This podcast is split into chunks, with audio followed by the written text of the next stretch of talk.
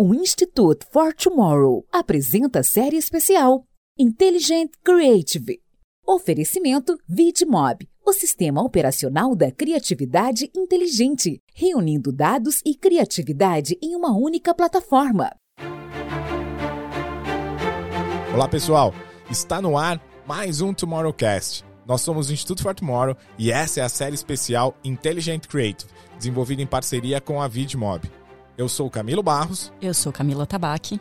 Sejam todos bem-vindos para quem está chegando pela primeira vez ao Tomorrowcast. E você que já nos acompanha, fique à vontade nessa jornada onde iremos, em sete episódios, colocar a inteligência criativa em perspectiva. Depois do imenso sucesso da primeira temporada em 2021, chegamos à segunda temporada desta série que já recebeu nomes tão importantes para a transformação digital e cultural da indústria da comunicação e marketing no Brasil. O propósito da VidMob é empoderar a criatividade através da tecnologia e ser o caminho mais rápido para criativos eficientes. E é nessa busca que trazemos nomes que têm utilizado a tecnologia para transformar a indústria e seus mercados através da criatividade. E no episódio de hoje, o primeiro episódio desta série, recebemos Vitor Sofiati, diretor de mídia e dados do time de CDMO da L'Oréal Brasil. Olá, Vitor!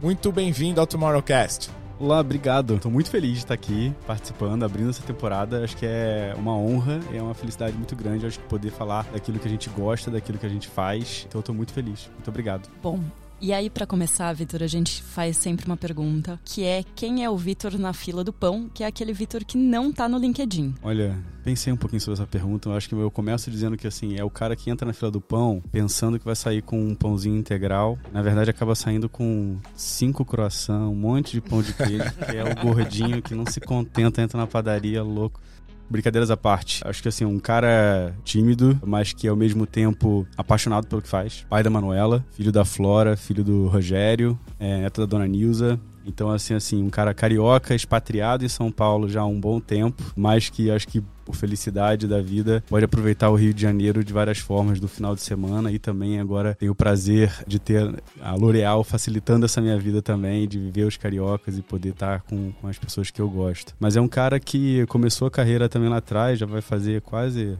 completar 40 agora em dezembro, mas que começou vendendo pipoca no cinema e que se orgulha, na verdade, de ter passado por esse processo inicial de vender pipoca, de trocar de carreira. Então, assim, já fiz algumas movimentações nesse sentido. Comecei falando, acho que é veterinária. É, acho que é isso. Vou cuidar de bicho, que é legal. A gente estava falando aqui antes sobre a questão de ter cachorrinhos e bichos. Então, isso sempre foi um negócio que é muito próximo a mim. Então, a veterinária veio de uma forma muito natural. E depois, eu acho que com um shift, eu falei, cara, esse negócio de, de mídia vai além da comunicação, né? Vai além da publicidade e simplesmente da criatividade. Então eu pude ir moldando e transformando a minha carreira ao longo disso. Eu acho que eu fui muito feliz, assim, ao longo de por tudo que eu vivi, por onde que eu passei. É, e com o apoio de, da minha família, dos meus amigos. E hoje poder sentar aqui com vocês é, e ter essa conversa aberta sobre o que a gente enxerga de futuro, o que a gente está vivendo hoje aqui. Alguma coisa acho que certa eu fiz nesse caminho, né? Então acho que é, acho que é muito esse orgulho sobre a jornada, sobre tudo que eu vivi, mas de verdade, na fila do pão é o cara que pensa comprando, que ia comprar um integral e sai, na verdade, cheio de coração, porque é gordinho na veia. Sensacional. Eu tô gostando dessas respostas ali, porque a gente começa de fato a descobrir a pessoa. Acho que ela tá no lugar certo pra gente desmistificar, né? Essa história. O LinkedIn, ele dá muito uma travada na gente, na forma que a gente coloca as coisas ali. E a gente entra numa, numa conversa. E é legal saber, né? A gente já começa aqui falando do Vitor, que hoje tá na L'Oréal, mas é legal a gente entender que ele veio lá, né, do vendedor de pipoca e que tem muita coisa do vendedor de pipoca que tá nesse Vitor de hoje. Muito bacana. Vitor, pra gente começar aqui esse papo, se eu não tiver errado aqui na minha, na minha cronologia, você tá completando aí mais ou menos um ano de L'Oréal, é isso? Agora, na semana que vem, já vira um ano. Passa muito rápido. Bom, que maravilha. Esse episódio ele vai ser atemporal, mas quando a gente tá gravando aqui, o Vitor tá completando ali um ano na, na L'Oréal. E a L'Oréal, também aproveitando aqui do, do meu conhecimento global, ela já utiliza né, abordagem criativa baseada em dados e talvez tenha sido ali uma das primeiras no mundo a ter esse olhar, a ter essa busca de adotar tecnologias inovadoras para equilibrar a eficiência de produção, a gestão de dados, a aplicação disso em mídia e de trazer tudo isso em relação aos KPIs estabelecidos pela companhia, num portfólio totalmente ali diverso, né? E a gente sabe que você é um grande entusiasta aí do uso da tecnologia. Você até comentou aqui no, no comecinho, né? Que é o, é o paraíso de um nerd, olhar aqui o estúdio e ver a, as tecnologias que a gente tem. Mas, sobretudo, você é um cara que é referência em dados, né? Que tem utilizado aí dados não só no teu dia a dia no trabalho, mas também numa evangelização ali do mercado. Como é que foi esse um ano? Chegar na L'Oréal e encontrar esse cenário em ebulição que, de alguma forma, ainda é diferente das outras indústrias, né? Bom, acho que primeiro acho que desmistificar a questão de dado, né? Acho que a gente acaba cultuando e colocando, na verdade, um, o dado num lugar de, de pânico, de medo, de que tipo é muito precisa ser muito técnico para conseguir trabalhar com dado. E eu sempre digo que dado é comportamento. Então, se a gente tem o foco, o entendimento de que a gente quer trabalhar com comportamento humano, com entender, na verdade, quem são as nossas consumidoras, quem são essas pessoas, é, a gente tem a faca e o queijo na mão para entregar uma fórmula de sucesso para essas consumidoras, para esses consumidores, e ao mesmo tempo é, ser assertivo né, com relação ao que a gente faz, o que vai gerar resultados para a companhia, que é o que qualquer CNPJ quer na vida, é gerar venda, né, é trazer resultados resultado de, de fato. E, então, se você combina, na verdade, uma entrega de qualidade com resultados efetivos, você vai ser feliz. E eu acho que, assim, o, a minha chegada na L'Oréal, ela me brilhou o olho para olhar para uma companhia que, o que você acabou de trazer, Camilo, acho que já trabalhar há bastante tempo com esse olhar da personalização, do entendimento da importância do, do criativo numa companhia secular. Então, uma empresa super antiga, tradicional de certa forma, mas que não para de se reinventar. E quando eu chego na L'Oréal de 2021, aí no meio de uma pandemia, pandemia e vendo o número de iniciativas que existem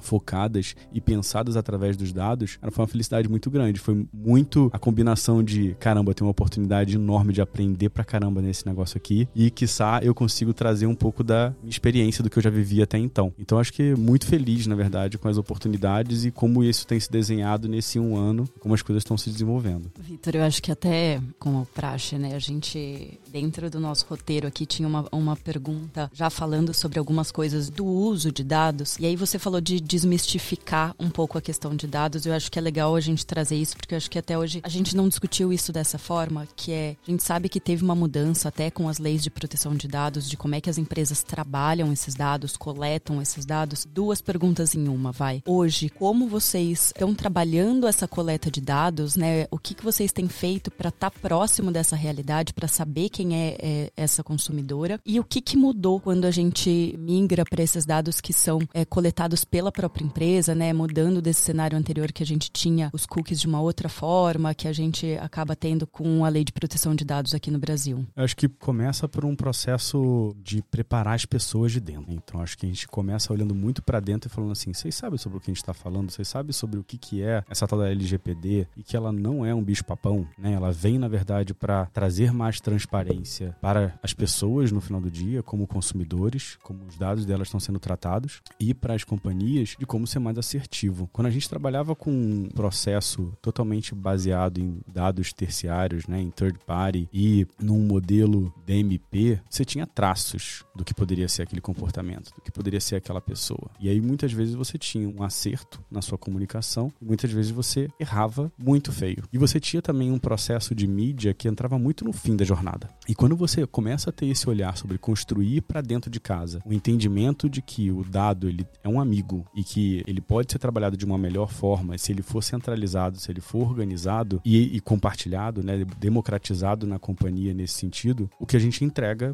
de novo, acho que volta ao que a gente tinha falado lá, é uma qualidade muito mais, mais assertiva sobre a entrega, né, sobre o planejamento. Então, em vez da gente falar da mídia lá no final da jornada, né, quem entra e fala assim, ah, vai definir agora os players, né, de aonde a gente vai fazer essa, essa, essa comunicação, adapta formato, é vertical, é horizontal? Não, é muito além. Então, o dado first party, ele vai trazer a possibilidade pra gente de falar com cacheadas, com conteúdo de cacheadas, de pessoas com pele com sarda sobre conteúdo sobre sardas. Então eu não vou te interromper, não vou te incomodar quando você está passando pelo seu feed em alguma rede social ou quando você está browseando é, algum conteúdo que você quer assistir de streaming com um conteúdo que não tem absolutamente nada a ver com o que você espera e que não tem um entendimento também do seu momento de vida. Se está solteira, se você está casado, se você está grávida, se você acabou de terminar o seu skincare, se você não se adaptou, então como que eu consigo trazer muito mais conteúdo, assertividade dentro daquilo que a gente entrega? E isso traz um desafio óbvio na frente criativa, né? A gente não pode ir com o mesmo criativo adaptado, formatado para TV, para qualquer outro formato e achar que vai funcionar. Então, não vivemos mais esse, esse tempo. Então, a gente tem que aproximar. Mas eu acho que a, a, a grande verdade é que o, tra o trabalhar o dado como seu melhor amigo aproximar, na verdade. Então, acho que traz uma, uma aproximação entre todos os parceiros, né? Então, como a mídia está mais próxima do criativo, como as agências estão mais próximas, como os players de, de, de, comunicação, né? Os veículos conseguem também aportar de uma forma mais unificada no início do processo entendendo quais são as dores, do que a gente pode colaborar e inovar também nessa frente. Você não se perdeu não, tá? É todo mundo perdido mesmo com, com essas mudanças todas, né? Acho que 2022 começou de forma muito ativa nisso, a gente, além da gente falar de LGPD, acho que tem uma coisa que acho que é com o dado em si, né? A gente vem de um histórico recente aonde a gente demoniza dados e, e isso obviamente vem acho muito mais de estruturas hollywoodianas, né? As coisas ali da Netflix, a, os seriados e tal, de que dado vai acabar com o mundo mundo e tal. O, o, uso do dado vai acabar com o mundo se ele for usado de, de maneira errada, né? Acho que tem sim que ter uma regulação sobre isso. A gente aqui, um dos nossos desafios é estar presente nas, nas conversas sobre, sobre futuros. E eu lembro lá, a gente no Web Summit, né, Camila vendo lá a Margaret Vestager, quando ela começou a falar da GDPR e da necessidade de regular os dados, não era porque os dados iam acabar com o mundo, e sim porque a gente estava empoderando a, o lado errado da relação né? Não o consumidor. Mas acho que essa relação é de intimidade. Se você me dá algo, eu te dou meu dado.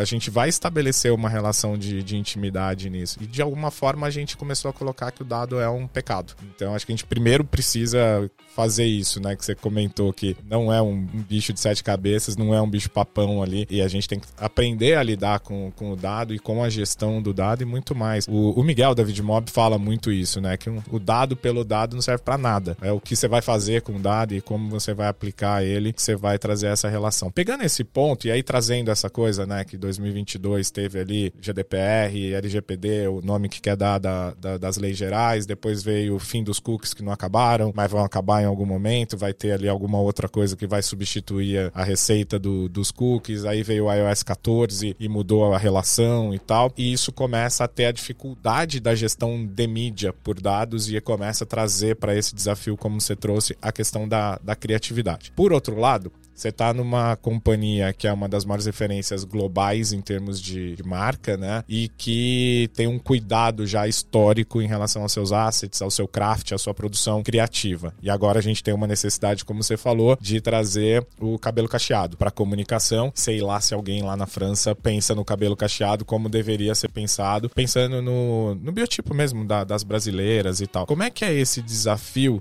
de você pegar essa, essas marcas globais e que tem uma conversa global e trazer é, essa conversa para o ambiente local. Eu sei aqui tem um bichinho aí que voa, que me contou que vocês têm feito ali, analisado o impacto de cada uma dessas diferenças em termos criativos e gerado ali playbooks mesmo para cada uma das marcas, para toda a empresa, para buscar desempenho e passa muito sobre tudo isso. Como é que é esse desafio de você pegar uma uma gestão que é global e trazer para os seus desafios locais? O que eu posso dizer? Acho que seria desafiador se a gente justamente não tivesse já iniciado essa jornada é, e não tivesse a cabeça aberta para justamente entender que não se trata de um vilão, se trata de um parceiro, né? Sobre dados não se discute, né? Então, assim, não é a minha opinião se é verde ou se é azul ou se é vermelho que vai funcionar melhor. São os consumidores, são os dados desses consumidores se respondendo ao que você escolheu para aquele criativo e de forma como ele responde. Quando você olha isso historicamente e quando você consegue utilizar a tecnologia para fazer essa análise histórica, e aí não é um, dois criativos, a gente está falando de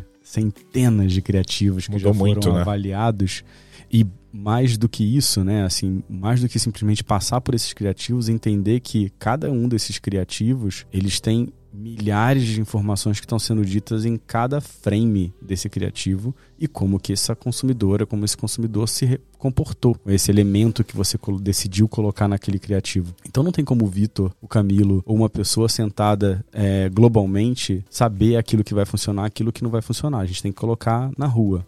E a felicidade de a gente ter esse dado sendo coletado e analisado historicamente e fazendo uso de tecnologia, porque não teria como eu colocar uma pessoa sentada e falar assim: agora senta aí, vamos olhar todos os criativos desde 2018, que seja, e vamos entender o que, que funcionou. E aí ele vai ter ali o, me o melhor dos esforços que ele conseguir colocar em cima daquilo, ele não vai conseguir trazer uma análise tão profunda quando a gente coloca algoritmo, quando a gente coloca inteligência artificial para fazer esse tipo de análise e entender os cruzamentos sobre diferentes óticas. Pegando aqui um, um, uma questão de ad recall ou tipo um, o que gerou maior conversão. Isso é um sobre essa ótica de análise a gente vai aprender sobre aquilo que gerou melhor resultado. Mas você também pode olhar simplesmente sobre aquilo que gerou maior engajamento ou sobre aquilo que se, é amarrou mais pessoas sobre aquele, sobre aquele contexto entender aquilo que funcionou e que não funcionou. Então eu volto para um global que tem uma ideia incrível e que tem esse papel de ter as ideias incríveis sobre o contexto de inovação é, das diferentes marcas que a gente atua na L'Oréal em diferentes categorias e eu trago insumo para esse cara falo, olha, eu tenho muito mais aqui do que você pode fazer inicialmente pautando nesse, nesse, nesse espectro aqui. E mais do que isso, como que a gente cria essa adaptação, essa personalização nessa entrega que nunca vai ser de um desenvolvimento central, que passa pela, pela questão de onde você de fato dá liberdade dessa adaptação local sobre esse continente brasileiro que tem uma diversidade absurda e numa companhia que justamente valoriza essa diversidade, de que traz um desafio é, na sua própria missão de democratizar a beleza, né, de tipo de tornar a beleza acessível para todos os brasileiros, para todas as brasileiras, né, no seu no seu íntimo, se olharem, se sentirem belos. Então, se a gente tem isso como missão, a gente precisa entender e enxergar, na verdade, esses indivíduos de uma forma muito única e entender que a mulher de São Paulo vive uma situação completamente diferente de uma mulher que está no interior do Tocantins.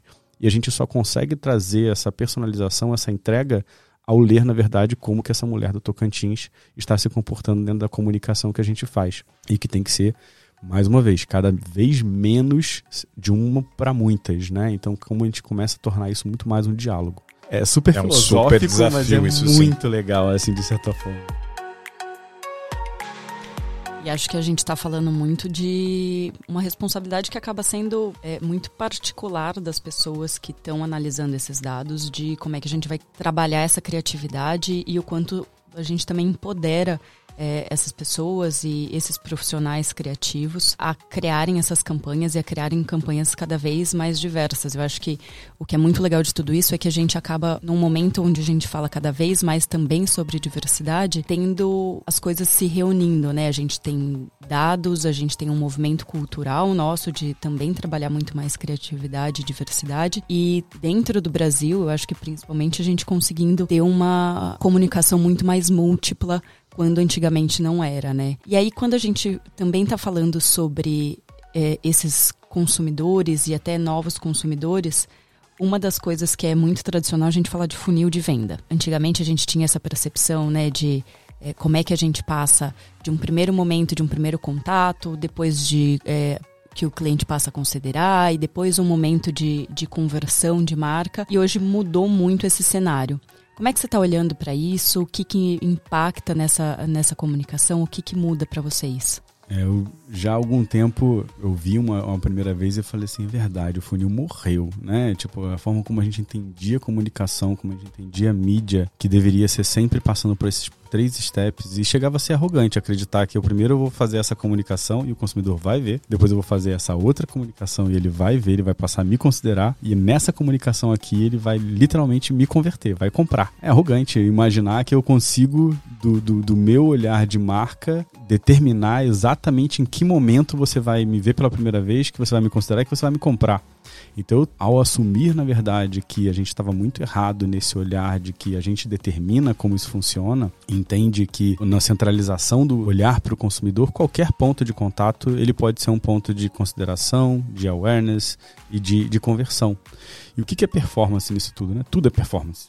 É como você gera esse engajamento, como você se, se conecta com essa, com essa consumidora, com esse consumidor, independente do ponto de contato, ele é, é, é o que deveria ser buscado por cada uma das marcas, né? Deveria ser entendido, estabelecer essa conexão. Então, imaginar que primeiro eu vou impactar ele no digital e depois ele vai lá no ponto de venda e vai encontrar a promoção e falar, ah, agora eu vou te comprar eu tenho que também tentar fazer essa comunicação de consideração, dele entender quais são os motivos pelo qual faz sentido a minha marca para ele, para ela. Eu tenho que considerar como que eu amarro todas essas possibilidades independente do ponto de contato que eu vou ter. É, e eu acho que, de novo, acho que a, a L'Oréal ela já vinha com esse olhar, esse entendimento há bastante tempo diversificando né, o desenvolvimento da forma como ela atua em termos de conteúdo e entendendo que a gente precisa pensar em jornada. Né? Então, as jornadas que são individuais, que são únicas para cada, cada mulher, para cada homem, é, dentro da sua rotina e seus momentos de vida, né? Então, o que eu passo com 20 anos é completamente diferente do que eu passo a olhar para uma rotina quando eu tenho 30 e poucos, ou 40, ou 50, ou 60, e que eu não me clusterizo, né? Que eu não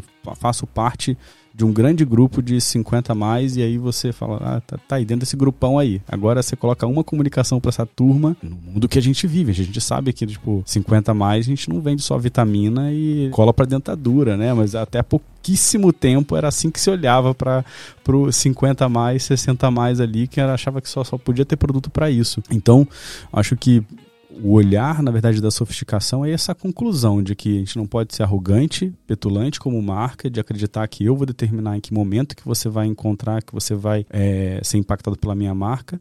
E o outro ponto sobre cada vez mais ter essa personalização independente do ponto de contato.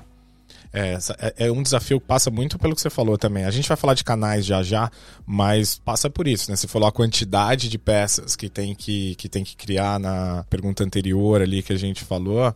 E é muito isso, né? Eu sou, eu tô numa jornada ali, talvez eu tenha interesse, esteja considerando, mas uma hora você é alguém no LinkedIn, outra hora você é alguém no, no TikTok, que é diferente do cara que está no YouTube assistindo um outro conteúdo e tem ali uma interrupção que talvez seja mais semelhante a quando criava-se, pensando aí sim num funil, que eu estava sentado em frente à televisão e era um único asset que tem ali, né? Esse composto ali tá cada vez mais complicado. E aí eu te trago uma pergunta. Eu sou profissional de agência, né? A vida inteira ali vivendo dentro de agência, nem da mídia, nem da criação, muito ligado à área de planejamento e negócios. Camila aqui comigo também, vivendo em agências, e a gente tem aqui todo um histórico de, de agências. E uma constatação histórica é que foi criado um vale né, entre a mídia e a criação, principalmente nas estruturas de agência. E te escutando falar e olhando para o seu background e, e escutando você falar, só falou de criatividade, basicamente, até agora, né?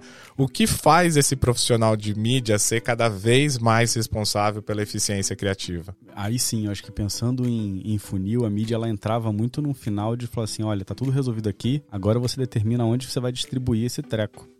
E garante que isso vai ser mensurado. Agora a gente tem, justamente pela riqueza, pela diversidade e pela complexidade que esses múltiplos canais é, se materializam na nossa frente. Então a gente antes falava de três, quatro canais onde você distribui comunicação, dois offline, três, quatro de digital. E aí você conseguia fazer um, basicamente um, um 16 por 9, você simplesmente distribuía em formato nesses outros canais e olhava sobre algumas ótica, óticas é, de mensuração. Hoje a gente entende, principalmente pelo, pelo desenvolvimento do digital e pela também sofisticação do que hoje a gente tem no offline, né, como a TV tem se transformado, como o Out of Home tem se transformado em termos de programática. Muitas possibilidades, muitos novos dados são, são trazidos para a mesa. E aí a mídia, ela deixa de ter justamente esse papel, esse vale que existia, né? De chegar e falar assim, depois de tudo resolvido, agora você só resolve e coloca esse negócio na rua, por gentileza. Você traz a mídia muito para início dessa discussão. Então, se hoje a gente tem um planejamento que não sentou com o mídia, ou um criativo que não sentou com o mídia para entender o histórico do comportamento, sobre o que a gente está aprendendo nesse exato momento, de como que as pessoas estão respondendo aquilo que está no ar ou aquilo que acabou de sair do ar. Então essa infinidade de dados hoje, justamente o mídia, né, a estrutura é, é a principal fonte de informação. Não vou dizer a única, são muitas, mas acho que é uma das principais fontes de informação e essa conexão os diferentes players, com os diferentes veículos e como que eles também estão o tempo todo criando agendas de aprendizado, de testes que vão não só aferir a campanha que está no ar, sobre a otimização, a eficiência que está sendo gerada sobre aquilo que está no ar, mas sobre como isso vai retroalimentar essa cadeia como um todo. Então, se a gente tem numa agência hoje um criativo ou um planejamento que não conversa com o seu mídia no início do seu processo, não entende o que são as fontes de dados que foram geradas, quais são os insights que foram trabalhados, a gente está realmente cavando esse vale cada vez maior, mas eu não vejo um futuro para essa agência, para esse parceiro, se ele não consegue trabalhar e antecipar essa discussão com, com os mídias. Então, acho que está tudo muito mais próximo, muito mais junto, né? A gente traz os veículos, os parceiros para o início da conversa, né? Então, eu sento no início trazendo a minha dor de negócio com a Meta, com o TikTok, com o UOL e falo, cara, isso aqui que eu tô, tô sofrendo, como é que você me ajuda? Né? Como é que, que você tem na sua audiência? Que formato que você trabalha? Ou só isso aqui que a gente aprendeu com relação à última campanha? Então, eu estou olhando para o olhar do eu mídia, né? Eu mídia dentro da, da, da, companhia, e não são todas, obviamente, as companhias que têm uma estrutura como a que a L'Oréal aportou, mas como as agências também têm esse papel de desempenhar essa, esse entendimento, esse conhecimento do, do comportamento do consumidor dentro de cada um desses veículos e conseguem retroalimentar essa cadeia como um todo. Mas, sem sombra de dúvida, acho que a, a palavra-chave aqui é essa aproximação. Assim, a gente não, não toma mais decisões de formas isoladas, né? ou em cadeia, em cascata. Esse funil também morreu. A gente precisa cada vez estar mais junto e pensando de forma colaborativa. É, a própria plataforma de, de mídia, né, se a gente vai chamar, ela te auxilia nessa, nessa jornada criativa também, né? E aí, então a gente estava falando sobre o funil, né? De comentamos também sobre o funil de canais e como é que mudou é, essa jornada. E eu acho que um outro assunto é o omnichannel, o quanto ganhou relevância no, nos últimos anos. Mas a gente tem inclusive um desafio que é como é que a gente contempla todo esse mix de canais dentro de um planejamento, como é que a gente prioriza canais. Antigamente a gente falava só de TV, rádio, aos poucos, né, foram entrando as redes sociais. Hoje a gente tem um, uma multiplicidade de possibilidades. A gente falou, você comentou agora sobre out of home. Como é que a gente faz para priorizar tudo isso? Como é que a gente faz para escolher esse mix de canais? Acho que, de novo, acho que sobre a sofisticação de tudo que a gente olha, acho que tem um olhar sobre a sofisticação das métricas que a gente trabalha, mas também uma sofisticação sobre as audiências que a gente trabalha. A gente não consegue, através de mídia de comunicação, ainda fazer uma comunicação um para um.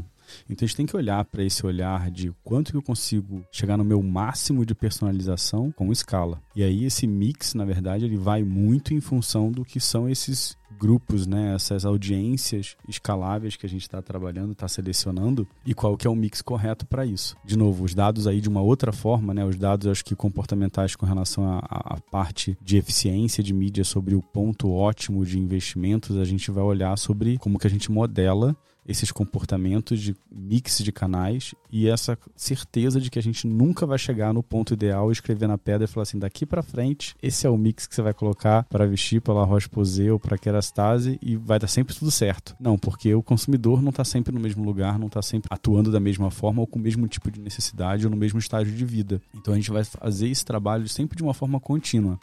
Então, a omnicalidade, eu acho que ela passa, a discussão sobre a omnicalidade ela passa sobre o entendimento de jornada, né? Sobre como que eu vou atuar nos diferentes estágios dessa jornada e aonde eu tenho ferramental para comunicar com essa consumidora, com esse consumidor.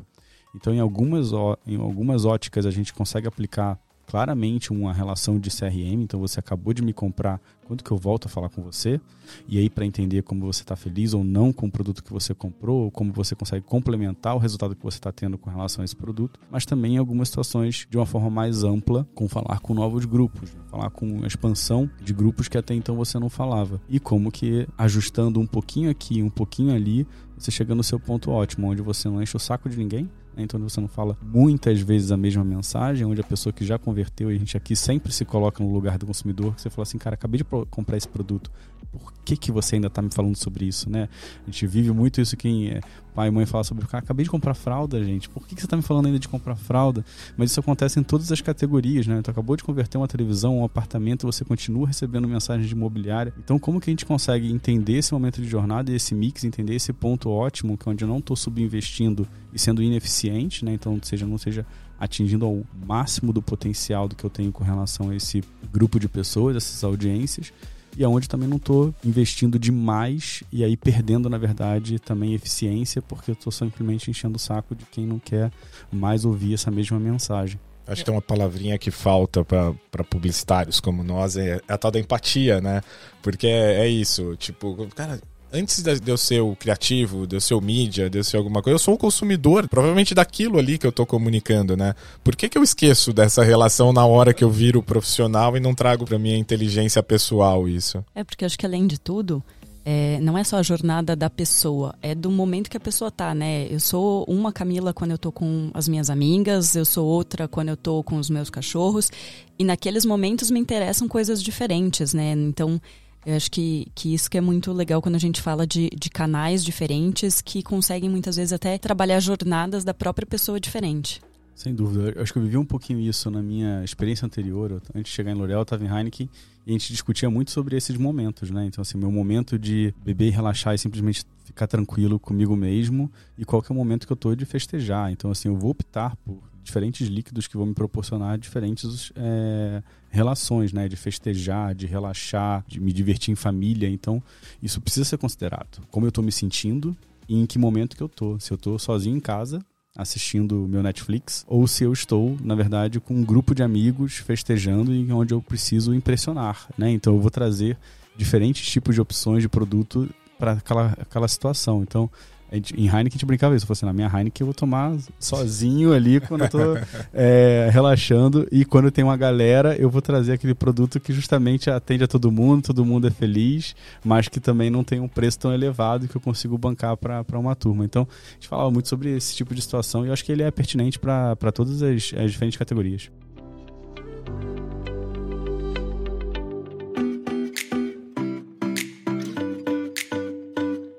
Dentro disso, a gente tem também, é, como seres humanos, as nossas preocupações e os nossos, os nossos temas que são, né, é, que a gente realmente está olhando para isso também, além de olhar para o nosso dia a dia, além de olhar para aquela dor que é uma dor pontual que, que a gente quer que seja resolvida com um produto, a gente tem algumas outras temáticas que são muito importantes para o próprio consumidor. Camila, ela faz isso de provocação, porque eu tenho que falar uma palavra que eu que, tenho questionado muito ela aqui no, no podcast, Vitor, que é o tal do propósito, que as marcas buscando propósito, e a gente está destruindo a palavra propósito por conta de ter que achar um. E às vezes não precisa ter propósito, às vezes você tá ali só para comunicar mesmo e tal. Eu acho que a gente tem um desafio ali muito grande que, que é, primeiro, entender se de fato eu preciso ter um propósito, mas a partir do momento que eu tenho ele, de eu encarar ele e dele ser de fato a cultura não da marca, mas a cultura da companhia, e isso está refletido em todas a, as suas ações, né? Bom, você estava falando aí de algumas marcas que, que a companhia L'Oréal tem, que são muito diferentes umas das outras, né? Então eu já acredito que encontrar um tom para L'Oréal é muito complicado, porque você tem ali diversas outras marcas que têm a sua fala, tem o seu storytelling, como constrói isso, mas a gente sabe que vocês têm ali preocupações em relação a impactos, não só o impacto é, do negócio que ele é gerado e de fato ele é gerado, mas o impacto que, gente, que vem à cabeça quando a gente fala de meio ambiente, né? Esses dias mesmo eu vi um post seu no, no LinkedIn sobre uma campanha da L'Oréal e o lixo, né? E a gente já discutiu o lixo aqui é, quando a gente falou dos oceanos, por exemplo, e a gente sabe que tem um produto da, da L'Oréal que as embalagens é, são produzidas a partir de, de lixo no, nos oceanos, mas tem ali diversas outras causas que, que estão ali dentro desses desse portfólio de produtos, né? Como é que isso entra nas decisões de marketing da companhia?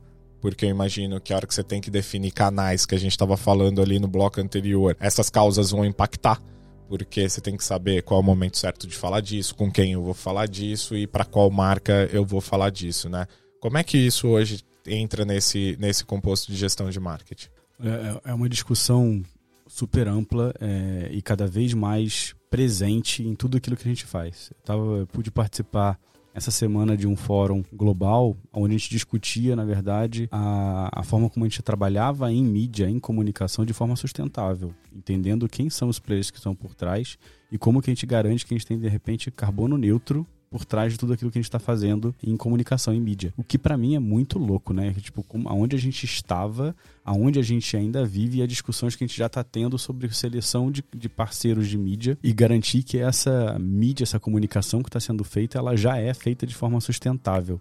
Então ainda parece muito distante para a realidade do Brasil, mas eu acho que é um, é um papel fundamental das grandes companhias terem esse, esse olhar é, esse entendimento de responsabilidade. E quando a gente consegue olhar para propósito e aí ter essa clareza da companhia sobre o que, que ela quer fazer né, e o que, que ela quer garantir para essas, essas consumidoras, para esses consumidores, e a gente encontra pessoas dispostas a realizar essa, essa, essa diferença, a gente junta o propósito individual e é onde eu me enxergo ao fazer parte de uma companhia como a L'Oréal. Falar, cara, o propósito dessa companhia tem a ver com o que eu tenho como propósito de vida, sobre o que eu posso fazer né, dentro do que me é esperado.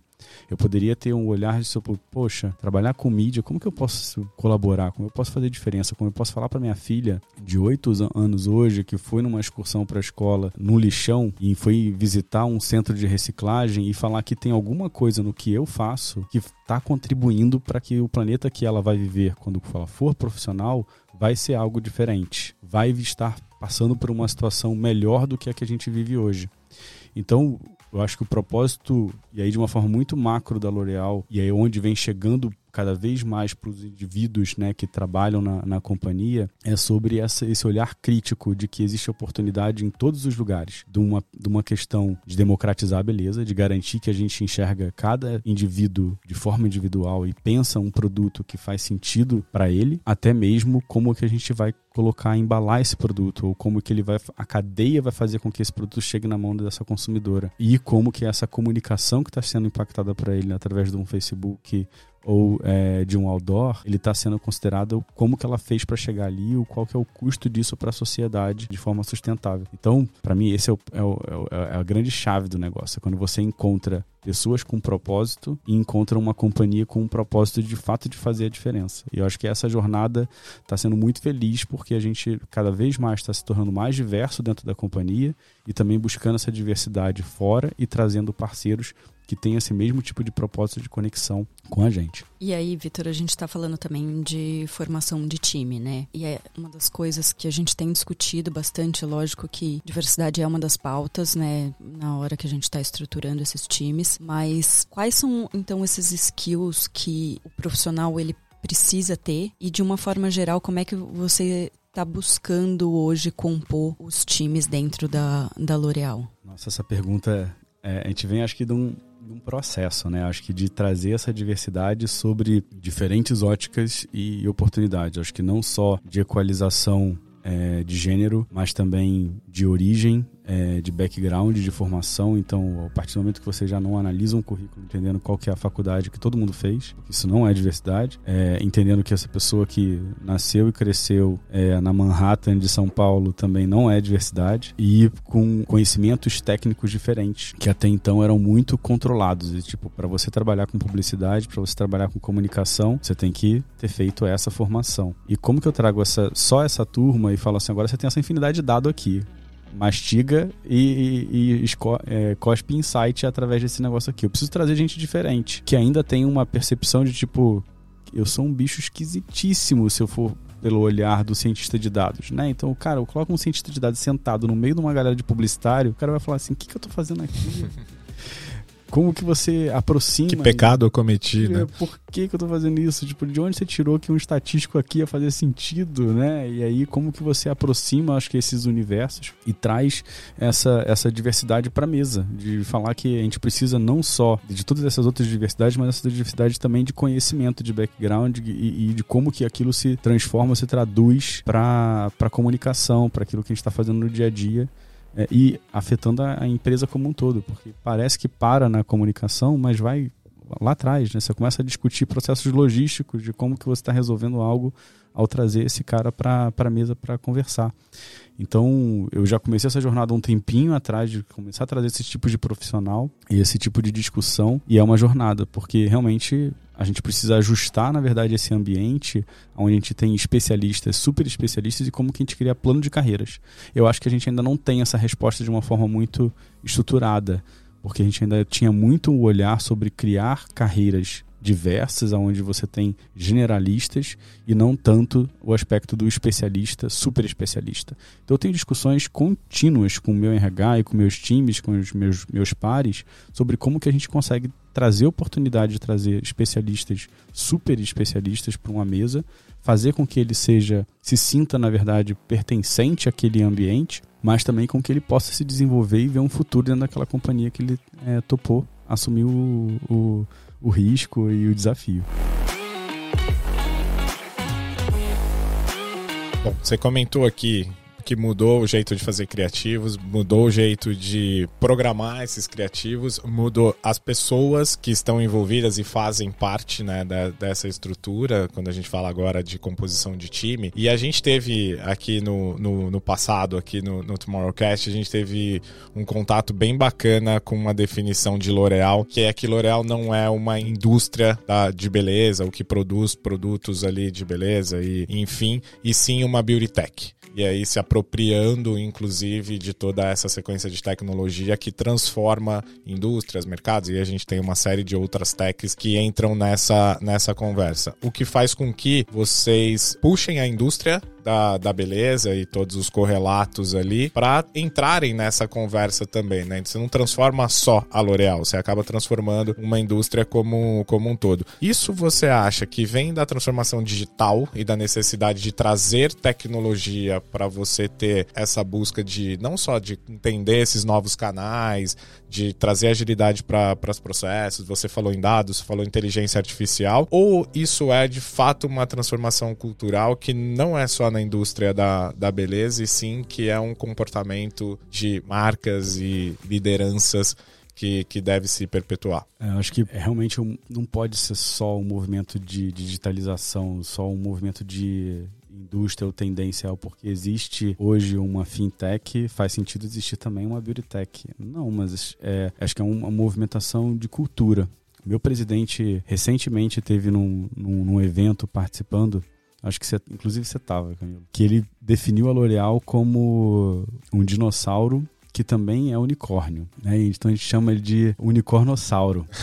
Porque a gente tem um duplo papel, acho que é carregar todo esse aprendizado que a gente tem de muitos anos de mercado, mas ao mesmo tempo de puxar a inovação, de trazer, na verdade, a oportunidade de entender sobre tudo que está disponível em termos de tecnologia e levar é, essa democratização para a mão da, das nossas consumidores, dos nossos consumidores. Então, se existe uma possibilidade de tecnologia onde eu consigo dialogar com essa, com essa consumidora através de um, uma, uma, forma de mensageria, né, de o, o, tal do social commerce, como a gente fala, a gente precisa estar tá lá. A gente precisa ser o pioneiro nesse aspecto, porque a gente tem o conhecimento de beleza e a gente tem essa possibilidade de trabalhar com essas ferramentas dentro do que a gente tem de canais de comunicação hoje. Então, vai muito além só a questão do, do aonde o digital nos leva, mas, de novo, sobre o propósito de sermos um, uma, uma empresa que assume a responsabilidade de ser um unicornossauro, que quer fazer a diferença, quer se aproximar, quer disponibilizar essas, essas ferramentas e que isso democratize também a aproximação que a gente vai ter com essa, com essa consumidora.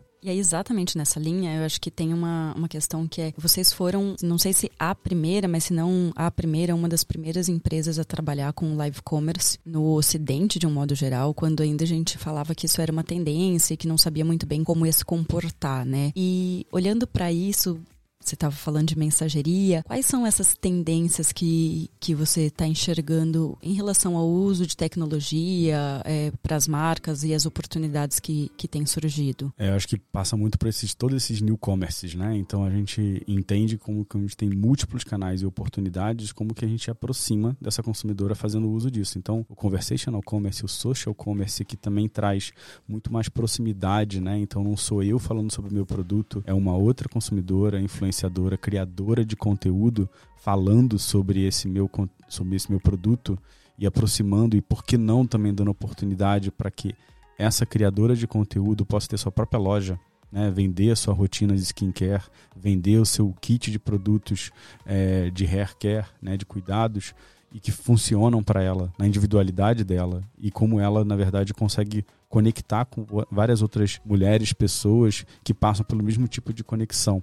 Então acho que sem sombra de dúvida, todos esses newcomers, então conversational, social, é, live, e eu acho que live muito no, no âmbito de, de entretenimento, de como que eu aproximo, né? E não só fico ali vendendo produto, mas como que eu também me torno mais contextual dentro daquela, daquele momento que aquela pessoa está vivendo. Então, os commerce são um movimento, sem sombra de dúvida, que a gente tem, tem esse olhar, mas também sobre como que eu me torno mais diluído e menos propaganda e mais conteúdo, como me torno mais entretenimento para todas essas pessoas que consomem a, os nossos produtos e tornam isso uma forma mais tangível e mais aprazível dentro daquilo que ela interage. Então isso passa muito por é, essa, essa diversificação. E quando a gente fala de criação, de novo, como é que eu uso tecnologia para isso? Né? Como é que eu leio através desses dados e como que eu personifico esse conteúdo fazendo uso de tecnologia no nosso dia a dia. Então, quando a gente olha para a criação de novo, a gente não pode ter esse olhar centrado, achando que esse é o único conteúdo que vai funcionar para todo mundo. Então, essa personificação e esse trabalho contínuo com criadores é o que vai fazer, acho que o caminho que a gente vai andar daqui para frente. Camila, minha vaidade aqui não me permite ficar calado neste momento. Tem gente cobrando muito caro por aulas como essas.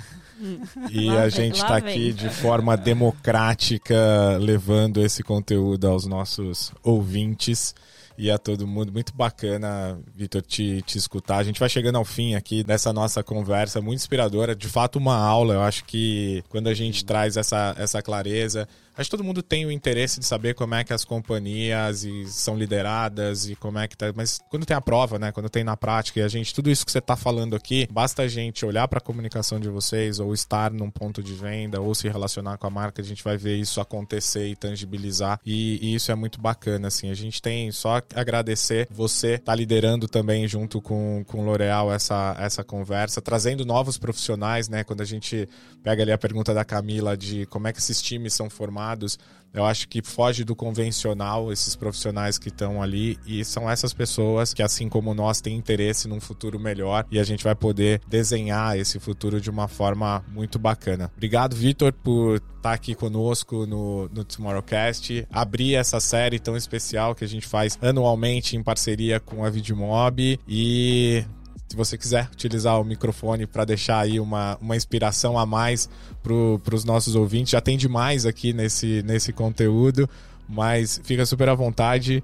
É, aqui a conversa é sempre aberta. A gente gosta de dizer que nós somos produtores de conversa e não produtores de, de conteúdo. E obrigado por fazer parte disso e acrescentar também nessa conversa. Ah, acho que eu é só gratidão. Acho que é, é uma honra, na verdade, poder estar aqui, ter esse bate-papo e, e, e, ver ele fluir, na verdade, conversas tão importantes de uma forma como um bate-papo, como, como ela aconteceu, né? Então eu sou muito, muito grato, muito feliz é, e que espero que de algum modo a gente chegue em muitas pessoas, em muitos lares e demonstrar que é, tudo é possível, né? Então a gente é só a gente querer ter esse entendimento, esse foco, essa liberdade de saber que a gente pode democratizar e que N pessoas podem trabalhar com o que a gente trabalha entender que o cara que lá atrás vendia pipoca, que achava que ia ser um veterinário, de algum modo chegou aonde eu tô e eu fico muito feliz, orgulhoso, na verdade, dessa minha jornada e da oportunidade que vocês estão me dando de a gente estar aqui, batendo esse papo e conversando sobre tudo que está acontecendo e o que vai acontecer daqui para frente. Então, muito obrigado. Muito bom. Eu, eu inclusive, estava aqui escrevendo várias coisas, porque é isso, né? A gente vai conversando, às vezes o mercado não tem nada a ver, ou parece que não tem nada a ver, mas vão surgindo várias ideias, vários insights e, e formas que a gente pode explorar outras coisas dentro do, do nosso dia a dia e, e do trabalho que a gente tem. Bom, Vitor, muito obrigado pelo papo. E esse foi o primeiro episódio da nossa segunda temporada da série especial Intelligent Creative que é desenvolvido em parceria com a Vidmob. Continue nos acompanhando nos principais agregadores de áudio e nas redes sociais do Instituto for Tomorrow. Para não ficar de fora, aquele grande abraço e até o próximo episódio. O negócio do grande abraço, Camila. Você nunca o grande abraço. Comigo. Um grande abraço.